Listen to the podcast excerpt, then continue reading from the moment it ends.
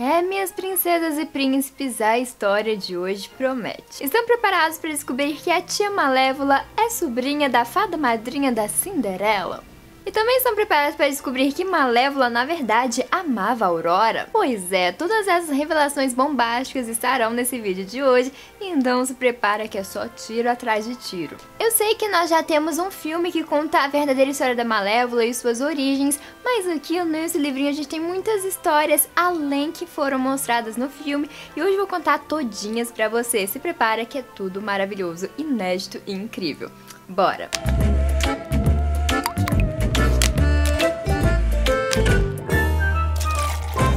Pessoas e corvos, beleza? Eu sou a Made, sejam bem-vindos ao Deep Made. No vídeo de hoje eu vou contar pra vocês a verdadeira história da Malévola, que super promete tá super bombástica também. Então antes de tudo, lembre de deixar o seu like aqui de baixo, de se inscrever se for a primeira vez no canal e também de responder a nossa perguntinha bombástica de hoje, que é qual a sua vilã da Disney favorita? Já corre comenta aqui de baixo e continua assistindo esse vídeo. Sim, eu sei que a gente já tem um filme inteiro da verdadeira história da Malévola, mas recentemente a Disney lançou um livro oficial se aprofundando mais nesse assunto. O livro Malévola, a Rainha do Mal, nos conta a história todinha da Malévola, desde quando ela era um bebeuzinho, nasceu, até sua vida adulta, explicando por que ela fez aquilo e por que ela amaldiçoou a Aurora. E o mais interessante e curioso é porque tem vários pontinhos diferentes do filme e os dois materiais são oficiais, então a gente tem aí umas duas verdadeiras histórias da Malévola.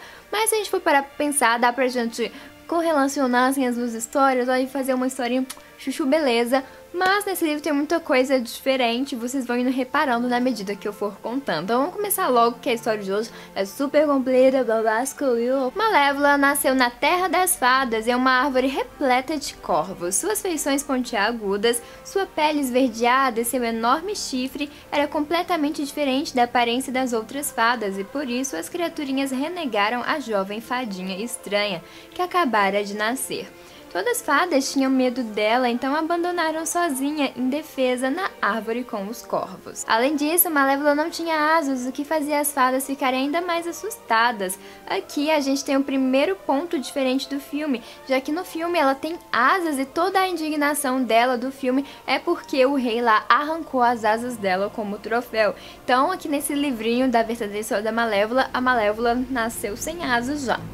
Por que é diferente? Eu não faço ideia. Para as fadas, a Malévola era tudo, até um troll, uma criatura horrenda, mais fada ela não era. Então, como a jovenzinha estava sozinha, os corvos que cuidaram dela, alimentando com um comidinha que eles roubavam das fadas e vestindo ela com roupinha que eles roubavam das fadas também. Então as fadas chamaram a pequena criancinha de Malévola, que era uma mistura de Saturno, do planeta Saturno, com Marte, que era o terrível deus da destruição e da guerra, porque era isso que eles viam no destino de Malévola, apenas tristeza, destruição, guerra e ruína. Malévola viveu sendo criada pelos corvos até os três anos, até que uma grande fada chamada Aquela das Lendas, ou Babá, viu a criaturinha e não entendeu por que ela tinha sido abandonada. Ela, aos olhos da grande e amorosa fada, merecia amor assim como todas as outras fadinhas. Com pena da garotinha, Babá resolveu adotar Malévola e então levou ela para sua casa. Naquele dia, a vida da estranha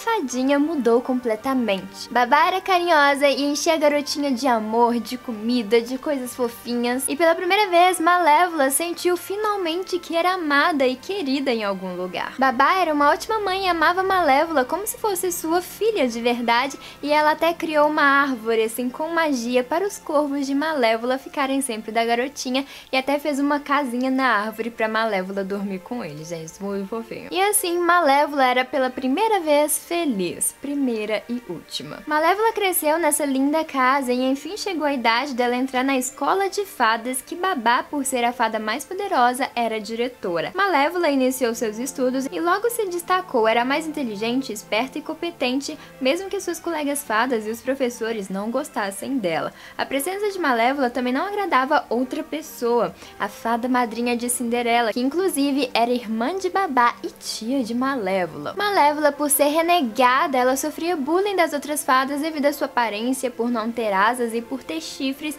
e por isso ela sempre ficava sozinha na escola, o que fez com que Malévola tivesse como melhores amigos os livros. Então, como ela não tinha amizades, ela ficava lendo, lendo, lendo e aprendendo, e isso fez com que ela virasse a fada mais inteligente de todas e que ela ficasse sabendo de coisas bem além da sua série na escola de fadas. Só que ela era mais inteligente, mas ninguém além de Babá notava ou se importava, importava, porque a queridinha da escola era a tal de Primavera, junto com as suas amiguinhas Fauna e Flora. Sim, as fadinhas que seriam madrinhas de Aurora no futuro. Primavera, Fauna e Flora viviam fazendo raiva em Malévola, falando que ela não tinha asas ou que ela deveria cobrir seus chifres porque eram horrorosos. E a fada madrinha ainda apoiava toda essa situação. Um belo dia, todas as fadas da escola se uniram para zoarem Malévola, falando que ela era horrível e má, e Malévola não aguentou. Ela sentiu um grande fogo ao seu redor e quando abriu os olhos estava em casa. Malévola ficou confusa e achou que tinha ferido todo mundo, mas não.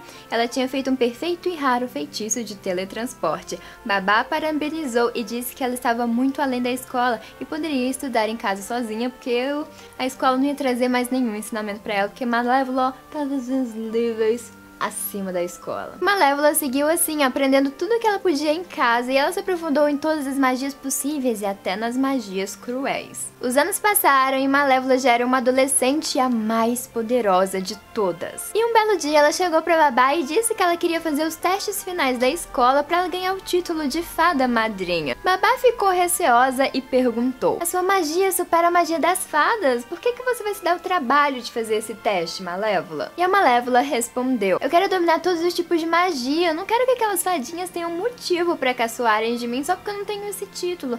Deixa eu fazer a prova, mamãe." E aí a Babá, diante toda a inteligência e conhecimento de Malévola, deixou ela fazer o teste porque ela sabia que Malévola ia passar. Porém, toda a ruína de Malévola começou por causa desse teste. Na manhã da prova, seu corvo e melhor amigo de Aval tinha sumido, o que deixou Malévola extremamente preocupada. Babá viu que a pele de Malévola mudava de cor de acordo com seu humor, e naquele dia estava no tom de lavanda, o que significava que ela estava bem preocupada, tanto pelo sumiço de Javal quanto pela prova. Porém, Babá tranquilizou a jovem e deu para ela uma linda capa preta e uma faixa para tampar seus chifres, para as demais garotas nem a fada madrinha debocharem dela. E Malévola então foi fazer a prova. Na prova, Malévola seria colocada numa situação com uma princesa, onde essa princesa seria sua protegida, ela deveria resolver o problema da princesa da melhor forma possível, assim como uma fada madrinha. E as três melhores alunas no teste recebiam os postos de fadas madrinhas. Primavera, Fauna e Flora, como eram inseparáveis, resolveram fazer o teste juntas e se elas passassem, elas deveriam trabalhar para sempre como um trio. E assim a prova começou. Malévola escolheu um caminho e foi levada para uma situação. Ali uma jovem muito branca de cabelos pretos e laço vermelho chorava porque sua mãe não a amava e tentava a matar.